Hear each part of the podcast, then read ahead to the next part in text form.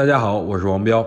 当前的市场恐慌情绪呢，依然没有结束，市场上唱空的声音是越来越多，甚至有很多人不敢参与交易。通过今天的成交量体现的淋漓尽致。这个问题就是在于市场没有主流板块拉动市场嘛。呃，同样呢，呃，在股市上啊，还是有很多不确定的因素没有解决。那我觉得这也不奇怪，总归今天指数再创新低。呃，说一点啊，就是连连续开盘低开，总归不是什么好的现象。这说明啊，资金是在抢着出货。所以接下来咱们就要看指数什么时候可以企稳了，也就是指数不再破新低了。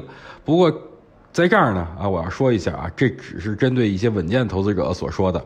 呃，但是呢，我表明一下我的观点，啊我已经进场了，而且进场的仓位是百分之二十。原因很简单，上证指数十五分钟级别 K 线已经出现背驰结构了。如果明天指数再跌，啊，就是再创新低，啊，还是背驰结构，抄底买，那依然是没有错误的。现在缺少的就是带头大哥向上冲，啊，我觉得这带头大哥，谁是大头带头大哥呢？就是券商和银行。